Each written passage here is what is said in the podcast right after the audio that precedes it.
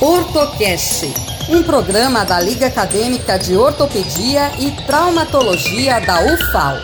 Oi, pessoal! Nessa semana, o Ortocast, o podcast da Liga Acadêmica de Ortopedia e Traumatologia da UFAL, falará sobre um problema muito comum que acomete o nosso pé. E aí, estão preparados? Então vem com a gente!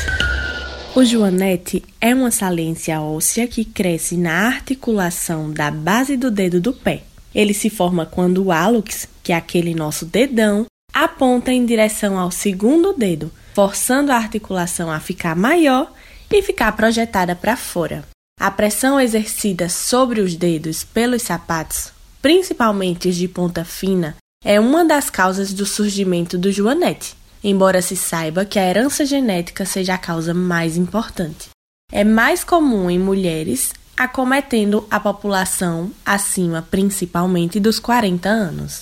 Quando afeta o dedão, primeiro dedo, recebe o nome de hallux valgus. Quando aparece no mindinho, aquele nosso quinto dedo, é conhecido como bunionete ou joanete de alfaiate.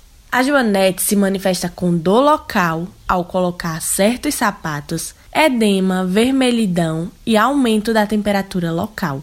Pode ocorrer bursite, sinovite e restrição ao movimento da articulação.